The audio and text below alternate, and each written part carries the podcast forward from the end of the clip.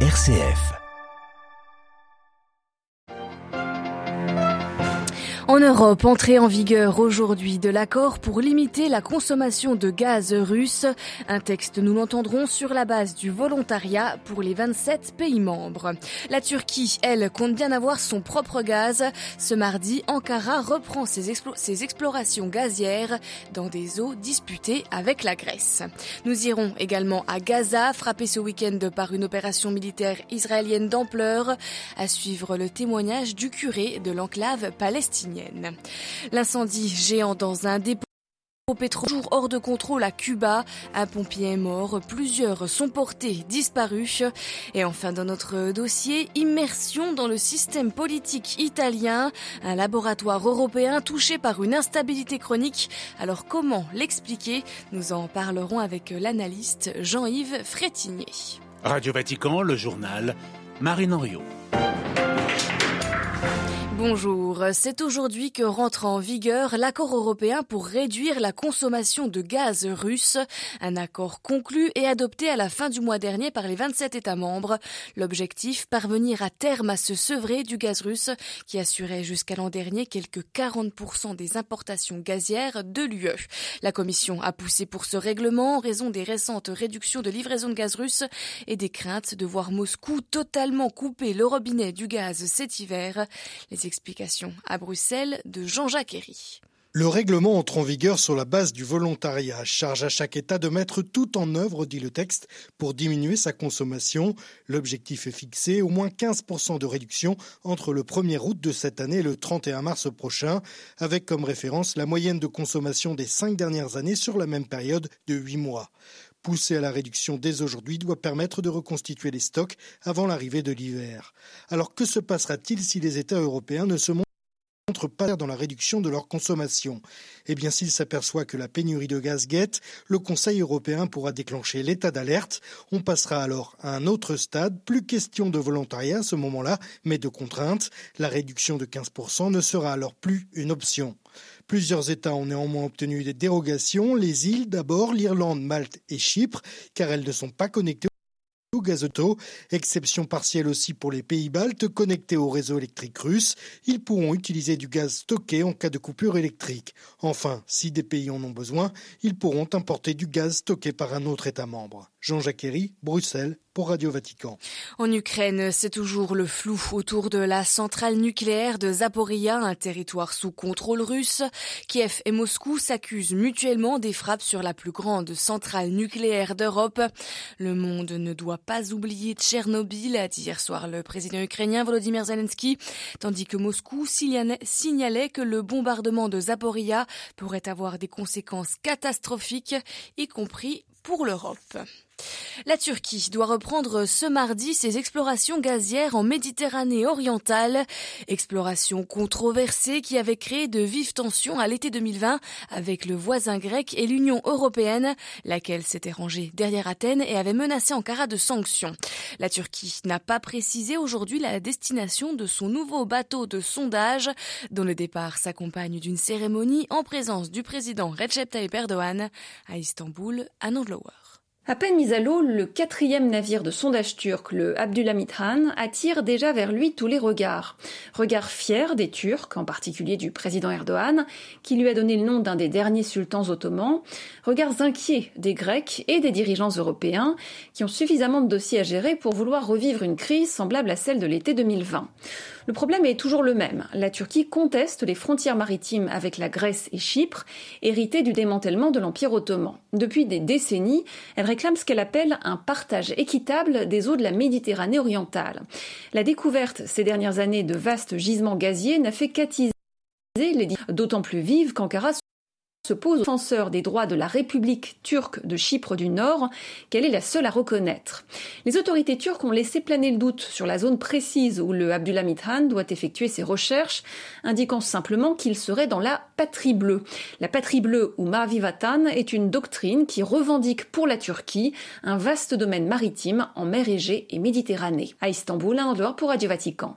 Quatre jours après une énième Négociation à Vienne sur le nucléaire iranien, un texte est enfin sur la table, proposé par l'Union européenne accepté par Téhéran.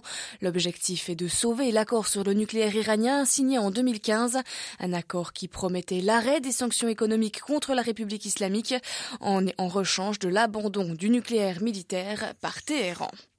À Gaza, après la fin de l'opération naissante menée par Israël, l'enclave palestinienne pense ses plaies.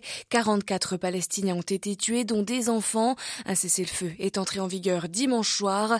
Le père Gabriel Romanelli est curé de la paroisse de Gaza. Il revient sur les violences de ces derniers jours. On l'écoute. Ehm, Dans la paroisse catholique de Gaza, nous avons dû suspendre toutes les activités de l'été. Nous remercions Dieu car on a pu achever un mois de camp d'été pour 230 enfants et jeunes chrétiens catholiques. On a tout suspendu sauf l'adoration de l'Eucharistie quotidienne et la messe à cause de l'insécurité. C'est vrai qu'il y a eu peu de jours de violence, mais la violence a été très intense. Cette situation nous a tous surpris car cette année était plus calme et plus sereine. Israël avait délivré quelques milliers d'autorisations pour les travailleurs palestiniens de Gaza pour travailler soit en Israël, soit dans d'autres parties de la Palestine, à Jérusalem-Est et en Cisjordanie. Espérons que la situation se calme rapidement. Nous demandons à tous de prier pour la paix et d'œuvrer pour la paix, pour la réconciliation et pour la justice. Voilà le père Gabriel Romanelli de la paroisse de Gaza. Au Mali, dans la région des trois frontières, dimanche, des djihadistes ont attaqué la ville de Tessit. Au moins 17 soldats civils ont été tués. Selon les autorités maliennes, c'est l'EIGS, l'État islamique au Grand Sahara, affilié à Daesh, qui est responsable de cette dernière attaque. Le président congolais Félix Tshisekedi dit retourner Anthony Blinken, le chef de la diplomatie américaine, en visite sur le continent africain pour la deuxième fois. Les tensions avec le Rwanda devraient être au menu des discussions. La RDC accuse en effet Kigali de soutenir les rebelles du mouvement du 23 mars, le M23, dans le nord-est congolais. Et directement après Kinshasa, le chef de la diplomatie américaine se rendra justement au Rwanda. À Cuba, L'incendie déclaré vendredi dans un dépôt pétrolier est toujours hors de contrôle. À 100 km de la Havane, trois réservoirs de pétrole ont été détruits. Un quatrième pourrait bientôt l'être. Les flammes sont visibles à des dizaines de kilomètres. Hier, le pape François a fait part de sa proximité au peuple cubain et à toutes les familles des victimes, disant suivre de très près la situation. L'incendie de vendredi a été déclenché par la foudre. Les explications de Maurice Violton. La situation est bien loin de s'améliorer et désormais les autorités cubaines attendent beaucoup de l'aide internationale en provenance du Mexique et du Venezuela. Quatre avions en tout venus de Caracas et de Mexico pour épauler les pompiers cubains dans leur mission de répandre de la poudre extinctrice sur le site de Matanzas à une centaine de kilomètres à l'est de la Havane. Depuis le début de l'incendie vendredi dernier, les choses sont allées de mal en pis. D'abord le feu dans une cuve de plus de 50 000 mètres cubes de pétrole brut, remplie à moitié à cause de la foudre. Le lendemain, ce même feu s'est propagé à une deuxième cuve, puis un troisième réservoir sur les huit que compte le dépôt de Matanzas. Les autorités cubaines demandent à la population avoisinant la maison de porter des masques à cause des émanations toxiques. Au plus près du sinistre, 5000 personnes ont dû être évacuées. Un premier corps de pompiers a été retrouvé sous les décombres, d'autres manquent à l'appel. Le sinistre et les températures infernales qui en découlent compliquent les opérations de recherche. Fort-de-France, France Emmanuel, Radio Vatican. L'armée de Taïwan réplique aux exercices militaires chinois. Elle a mené ce matin un exercice d'artillerie à balles réelles simulant l'invasion chinoise de l'île. Selon le ministre des Affaires étrangères de Taïwan, Pékin prépare une invasion.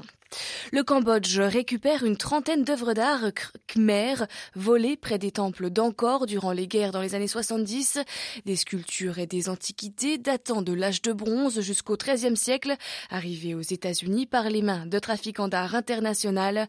Récemment, la justice de l'État de New York s'est engagée dans une vaste politique de restitution des œuvres d'art volées.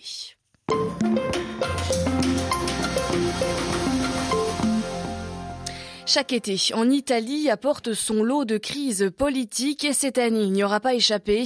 Les Italiens se rendront aux urnes pour des élections législatives anticipées le 25 septembre prochain. Depuis la démission fin juillet du président du Conseil, Mario Draghi, faute de majorité, la campagne électorale bat son plein.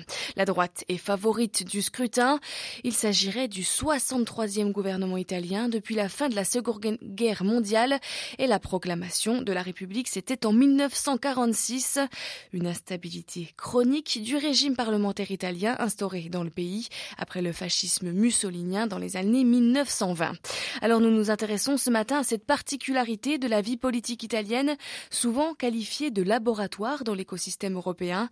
On écoute l'analyse de Jean-Yves Frétinier. Il est spécialiste de l'histoire politique de l'Italie contemporaine à l'université de Rouen ce qui le rend instable, c'est à la fois un système électoral qui a été très longtemps essentiellement à la proportionnelle, et puis aussi, plus fondamentalement, il y a une conception de la démocratie qui est fondée sur la vie des partis politiques. Le cœur de la vie politique italienne, ce sont les partis politiques. J'ai envie de dire qu'il a les avantages de ses inconvénients et les inconvénients de ses avantages. Ses avantages principaux, ben, c'est justement cette ductilité, ce qui fait qu'on va chercher euh, des alliances sur euh, tel ou tel projet au fond, il y a une vraie vie démocratique, mais qui a été, jusqu'aux années 80, fortement médiatisée, mais au sens étymologique du terme, c'est-à-dire qui est passée par le média des partis politiques. Alors, on a parlé de partitocratie, de pouvoir des partis, oui, parce que c'est vrai que, étant donné que longtemps, il n'y avait même pas un seuil minimal pour être représenté au Parlement, hein, il n'y avait même pas besoin de 5% des voix ni rien, il pouvait y avoir des renversements pour quelques voix. Ça a été longtemps la démocratie chrétienne, puis finalement, après la grave crise de manipulation, en 92-93. En gros, d'un côté, la droite avec Forza Italia de Berlusconi, l'Alliance nationale et, la Ligue, et puis de l'autre des forces de gauche, dont la figure dominante était le Parti démocratique de la gauche. Donc finalement, derrière ce qui peut sembler comme un éclatement des partis, se dégagent deux grandes forces, et on se rend compte que c'est un petit peu un modèle de démocratie comme il en existe en Angleterre. Comment expliquer alors l'arrivée paradoxale parfois de technocrates au pouvoir? On l'explique parce que comme il y a des crises politiques, il y a un jeu politique, certains diront politicien, qui peut être très fort. Et en attendant, il faut bien que le pays continue d'être gouverné. Alors, où le chef de l'État demande au président du Conseil sortant de continuer et de gérer les affaires courantes, ou on fait appel à ce qu'on peut appeler un gouvernement que vous appelez effectivement technocratique, avec une figure un petit peu super au-dessus des partis, mais dont on sait que c'est un gouvernement qui durera le temps que se préparent les prochaines élections. Il y a d'autres pays, hein, la Belgique a connu ça, et on se rend compte quelquefois ces gouvernements prennent et font des mesures qui peuvent être importantes, surtout lorsqu'on est dans des moments de crise. Quelles sont les raisons historiques à l'instauration d'un tel régime? Il fallait tourner la page du fascisme. Il faut bien comprendre que le, fascisme a mis fin dès 22 et assurément dès 1924 au système parlementaire qui existait en Italie, instaurant une dictature et même ça s'est passé par une transformation de la Chambre des députés en une chambre des corporation, ce qui a d'ailleurs beaucoup séduit des milieux technocratiques de l'entre-deux-guerres et pas simplement des milieux d'extrême droite qui étaient fascinés par le fascisme, mais qui justement ont regardé cette expérience avec une certaine bienveillance. En la balayant, il fallait rétablir enfin établir, je dirais, pleinement la démocratie, retrouver une Chambre élue et s'y ajouter un Sénat élu, car il faut bien comprendre que le Sénat, qui est une vieille création de, l'histoire italienne, le Sénat était toujours nommé par le souverain, c'est-à-dire en l'occurrence par le roi. En Italie, ce n'était pas possible d'imaginer un autre système pour établir la démocratie que deux chambres élues, l'une et l'autre, au suffrage universel, et donc un vrai bicamérisme ou un vrai bicaméralisme. Lorsqu'il y a des grands moments de tension en Italie, c'est qu'il y a des problèmes qui ne relèvent pas, si vous me passez une formule un peu familière, de la simple cuisine électorale ou de la simple cuisine politicienne. Celle-ci peut d'ailleurs avoir un effet positif de ralentir une crise, diluer un peu ou au contraire de l'accélérer. Évidemment, l'Italie a connu bah, des tensions liées à la guerre froide, où un président du Conseil a été enlevé et assassiné, Aldo Moro. Tension entre, d'une certaine manière, une Italie qui était encore très catholique et très liée euh, au Vatican et une Italie qui commençait à se laïciser. Ce sont des tensions qui dépassent le strict cadre de la logique parlementaire. Hmm, voilà, interrogé par Delphine Allaire, l'historien et politologue Jean-Yves Frétinier, spécialiste de l'Italie, était ce matin notre invité. Une interview à retrouver sur notre site internet. Je vous rappelle l'adresse www.vaticannews.va.